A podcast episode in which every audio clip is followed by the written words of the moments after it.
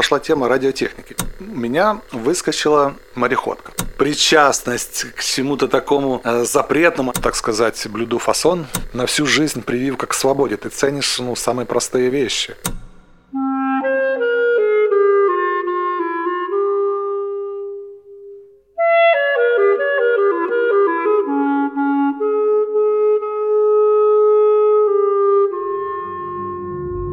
Здравствуйте, меня зовут Артур Шадрин, и вы слушаете подкаст «Перестройка», посвященный личным историям людей, которые произошли в 80-е годы 20 века.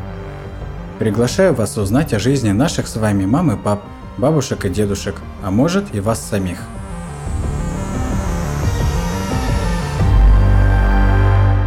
В пятом выпуске подкаста свою историю расскажет Александр Андреев.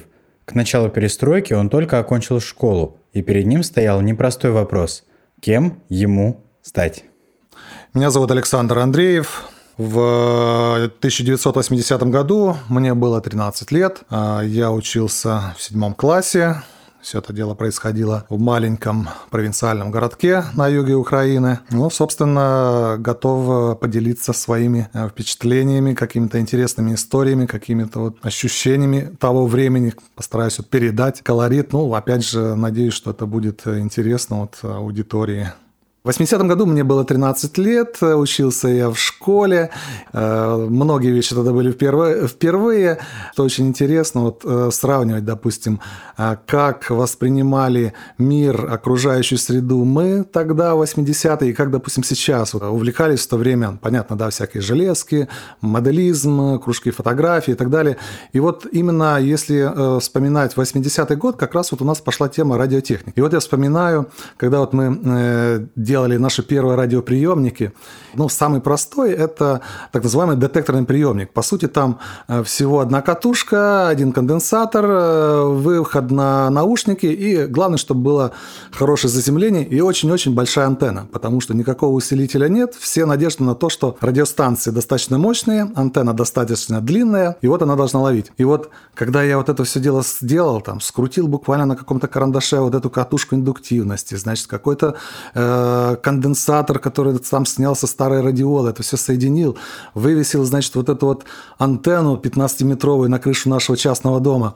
И я, значит, надеваю наушники, и, о, боже, там появляется из ниоткуда голос. Причем, что интересно, по схеме там нужно было делать э, катушку несколько побольше. Но у меня не было достаточного количества провода. Я подумал, ну ладно, сделаем катушку чуть покороче.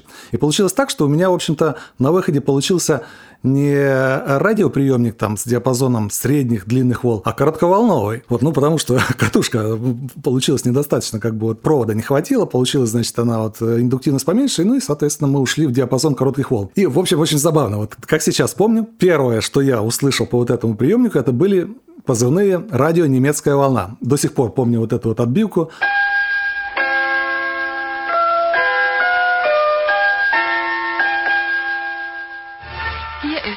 Deutsche Welle та-там, та-та-да-да-та-да-да. Вот, и, ну, понятно, да, что тогда э, цензура, железный занавес, боже упаси, голос Америки и так далее. И вот эта вот причастность к чему-то такому э, запретному, она тоже, в общем-то, очень сильно добавляла удовольствия к вот этим всем вот нашим упражнениям по радиотехнике. Ну и, ну, не знаю, сегодняшнее поколение, конечно, ну, для них это все там на, на щелчок пальца. Да, хочешь там, хоть Америка там, хоть, э, хоть Азия, все на, на расстоянии вытянутой руки через интернет. Но когда ты вот своими руками это делаешь, вот это вот, ну, что-то такое, ну, неземное, вот из ниоткуда появляется голос из каких-то катушек, причем не батарейки, не напряжение. То есть это вот, ну, было в высшей мере, ну, не знаю, там, божественное откровение.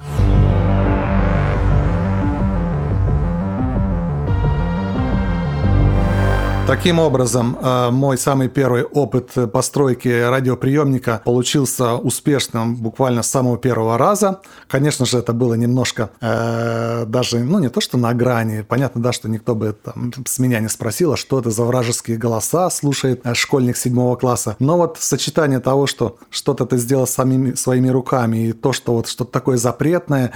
Э, на тот момент, ну, понятно, да, что были вот эти идеологическая война и так далее. И тогда за рубежа активно работала, ну, понятно, да, «Голос Америки», плюс вдобавку к вот этой идеологической составляющей, ну, мы все хорошо знаем, что на тот момент «Голос Америки», радио «Немецкая волна», они, конечно же, в виде бонуса давали очень хорошую музыкальную составляющую. И, конечно же, с тех пор у меня пошло вот несколько увлечений. С одной стороны, радиотехника, с другой стороны, конечно же, музыка. Потому что на тот момент вот открыть для себя вот классические рок-группы, Битлз, Роллинг, это сказка. Дальше больше. Потом, конечно, были более сложные схемы, что-то мы придумывали сами, вот какие-то вот примитивные аналоги современных систем умного дома, когда делаешь, паяешь некий таймер, который в нужное время включает освещение, отключает. То есть, в принципе, это все, ну, ну действительно впечатляет. Ну и на тот момент как-то я вот спокойно этим всем занимался, значит, учился, с восьмого класса начал учиться все лучше и лучше, потому что до этого как-то у меня с дисциплиной было не особо. Конце восьмого класса у меня выскочила такая тема, как мореходка. Много-много читал разных книг, и так получилось, что какая-то очень интересная книга попалась именно вот э, связанная с э, морскими приключениями, с жизнью моряков. Ну и, естественно, помним, да, что, по-моему, именно вот в это время вышел на экраны вот этот наш э, советский, наверное, первый супербоевик «Пираты 20 века».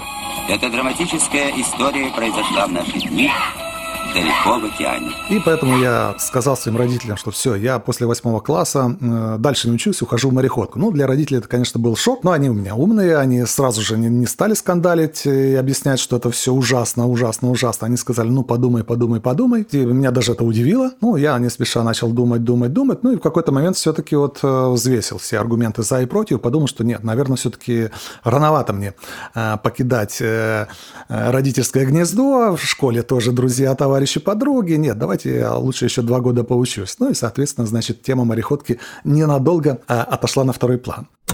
На этом тяга Александра к новым горизонтам не угасла, а даже наоборот. Он стал метить ни много ни мало космонавты – Наступил, значит, девятый класс, дальше вот тоже загорелся небом, ну, небо, море примерно, значит, романтика одного плана. В космонавты сразу не берут, я все это дело посмотрел, почитал, взвесил и э, обратил внимание, что обычно прямая дорога в космонавты у особо продвинутых летчиков-истребителей. Соответственно, сказано, сделано. Значит, для того, чтобы стать космонавтом, нам нужно поступать э, в летное училище, причем не простое, а самое топовое. На тот момент это было Качинское высшее военное училище вот, становиться летчиком-истребителем, ну и дальше планировать э, карьеру в космосе. Соответственно, девятый класс у меня прошел там под знаком учебы, спортивной, значит, какой-то активности. Вот. В общем, готовился серьезно. Наступил 10 класс, все было по плану, э, подал документы в это училище, прошел кучу комиссий, все было нормально, но потом в самый последний момент придрались все-таки доктора к показателям и сказали, нет, нет, парень, все-таки на истребителя тебя не хватит. Ну, это, конечно, было шоком. Я оглянулся, посмотрел по сторонам, так, ну что же у нас еще есть интересно? Ну да, конечно же, радиотехника. Ну и так, чтобы по-прежнему быть достаточно близким к теме неба, военной тематики, военная тематика всегда как бы ну, была интересной, популярной в советское время, было принято решение поступать не куда-нибудь, а в зенитное ракетное училище. То есть, если уж не летать, то хотя бы сбивать этих гадов. Поэтому 10 класс, 83 год, поступаю Киевское высшее военное ракетное инженерное училище. Почему инженерное? Потому что важный был критерий для меня, чтобы по-прежнему тематика радиотехники, инженерная тематика, она имела место. Соответственно, вот получился вот такой выбор.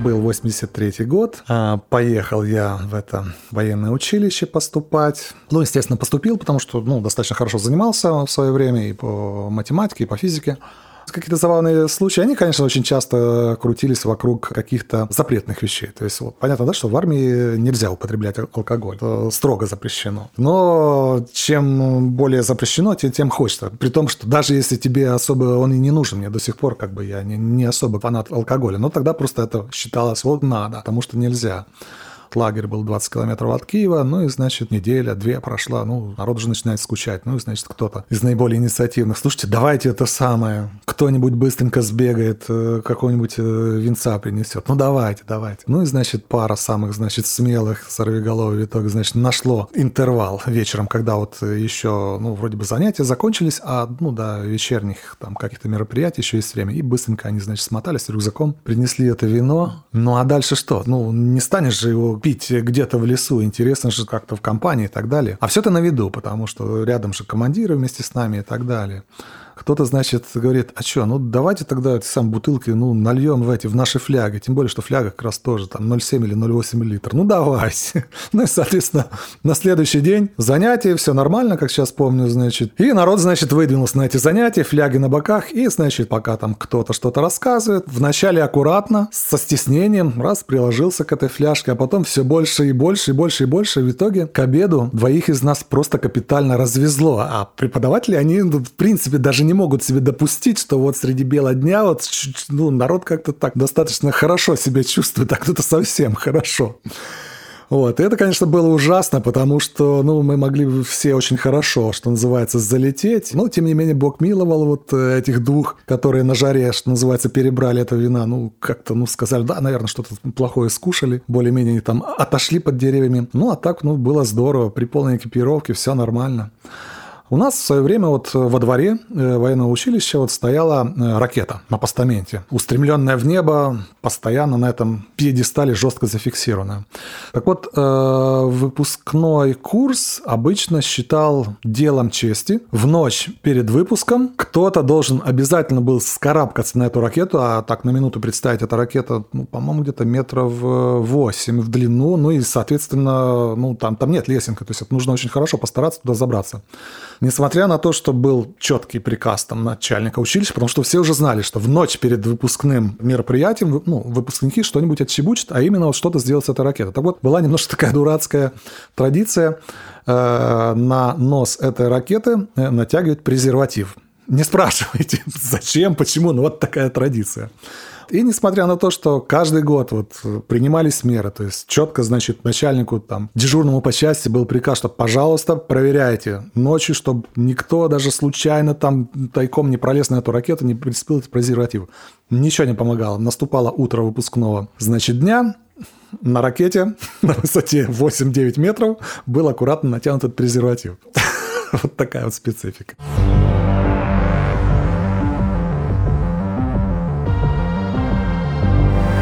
Собственно, как я говорил, армейская тема предполагает наличие э, достаточного количества свободного времени, и э, удачно, что все это время меня сопровождала э, музыкальная тема и увлечение гитарой.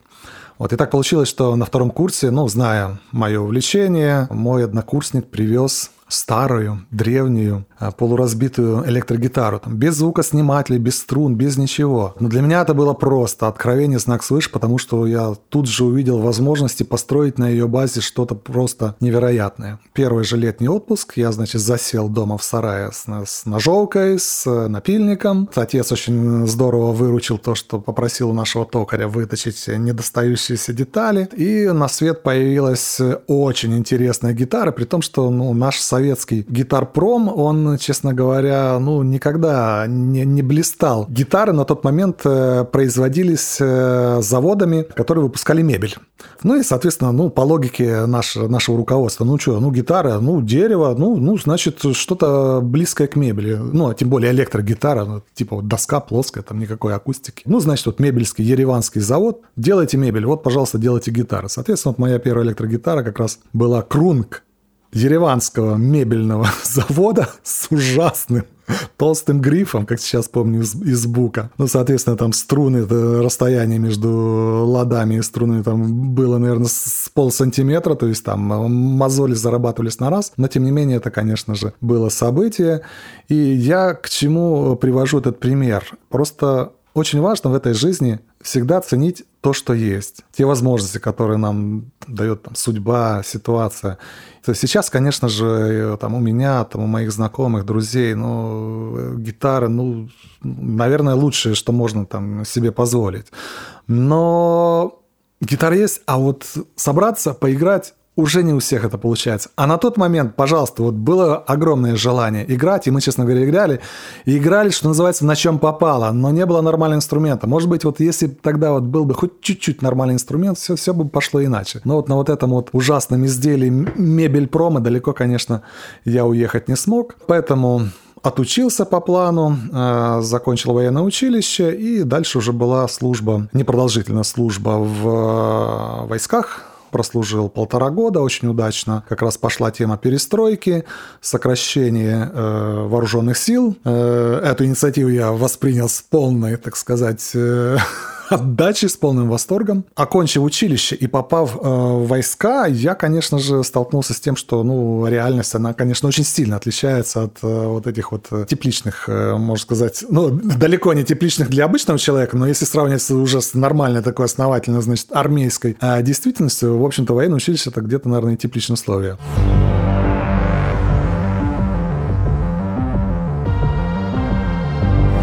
Я, как сейчас помню, значит, пришел молодой выпускник, лейтенант в штаб бригады ракетной. Тоже это был юг Украины. Ну и, значит, как сейчас помню, спрашивает такой полковник матерый. Ух. Ну что, товарищ лейтенант, какие планы? Я говорю, ну, хотелось бы поработать, послужить. Он говорит, ну, начальником расчета пойдешь? Я так, ну, начальник расчета это что? Это, ну, пусковая установка, ну, там пара-тройка солдат, сержант. Я так, да нет, хотелось бы что-то по специальности, так, чтобы связанное с инженерным делом. Он так посмотрел на меня подозрительно, говорит, ну, слушай, ну, есть у меня вот вакансия взводного в ремроте. Но там, говорит, 14 человек личного состава, 12 машин, 5 прапорщиков. Я говорю, я тоже как бы не лыком шит, давайте. Но у меня были амбиции. После того, как я разобрался там с личным составом, значит, солдатами, значит, там машины, все, ну и дальше, значит, нужно принимать склады. Ну, склады, где вот находятся все вот эти там запчасти, компоненты, где-то и вооружение и так далее. То есть, ну, все, что вот нужно для обслуживания ракет. Ну и, значит, пошли мы смотреть эти склады. Один склад, значит, прошли. Ну, я иду, и три прапорщика. Ну, это посмотрел, там огнетушители. Вот здесь у нас там эти все стеллажи, палеты, ящики, патроны. Вот, все нормально, сигнализация. Пошли ко второму складу ну, тоже, значит, там какие-то компоненты, все, вот, то, все, вот, это мое хозяйство. Ну, и, значит, доходим до третьего склада, тоже, значит, все показали. Это все первый раз для меня, первый раз вот познакомился с этими людьми. И тут, значит, э, самый старый из них, значит, говорит. Ну, а теперь, товарищ лейтенант, мы вас будем экзаменировать. Я сразу так немножко насторожился, думаю, так, это мы не проходили в военном училище. я должен их проверять, а тут меня решили проверить. Ну, естественно, вида не, не подаю так сказать, блюду фасон, ну, значит, этот самый старый такой матерый пропорюга берет, открывает сейф, ну, у них там, значит, там стол, стул, сейф, телефон, достает из этого сейфа, значит, такую бутылку, ставит ее на стол, он достает, значит, четыре рюмки, ну, и начинает разливать из бутылки. Ну, смотрю, прозрачная жидкость. Ну, я так со, с видом осведомленного говорю, типа, спирт, да? Они говорят, ну да, спирт. Я так смотрю дальше. Я говорю, а запивать чем будем?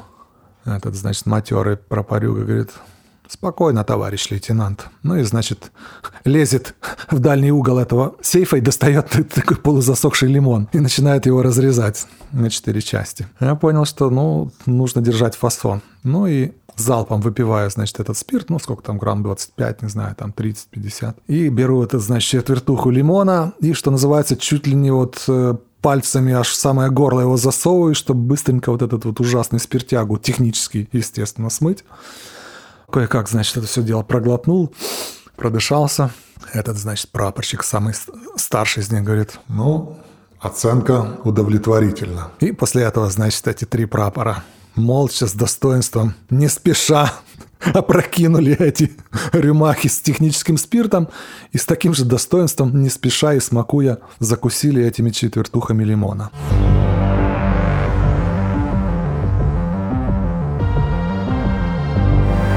И, конечно же, э, вот этот вот э, опыт э, армейской службы, он очень сильно научил ценить свободу. Ну, это понятно, да, когда вот есть вот эта замкнутая среда и ограничения, ничто как бы не заставляет ценить свободу больше. Вот даже сейчас, когда вот у нас вот этот режим самоизоляции, и вот, ну, можете себе представить, вот, ну, добросовестно две недели, ну, действительно, никуда не выходил, кроме как за продуктами, и все-таки в какой-то момент понял, что нет, так я долго не протяну, и нашел тут заброшенный стадион и сделал пробежку. Слушайте, вы, вы не представляете, это, мне кажется, был, наверное, самый умопомрачительный в плане удовольствия забег э, за, за последние, не знаю, там 30 лет. Э, но только потому, что вот нельзя. То есть в обычной жизни там бегать, господи, это потеть, это усилие, это ужасно, это боль в коленях. Но когда тебе запрещают, это становится удовольствием. Так и с армией. Если ты провел вот это время, ну, с какими-то ограничениями, после этого, конечно, у тебя на всю жизнь прививка к свободе. Ты ценишь, ну, самые простые вещи, которые, ну, на которые друг, другой человек просто не обратил бы внимания. Ценить, любить простые прелести жизни. Это был подкаст «Перестройка».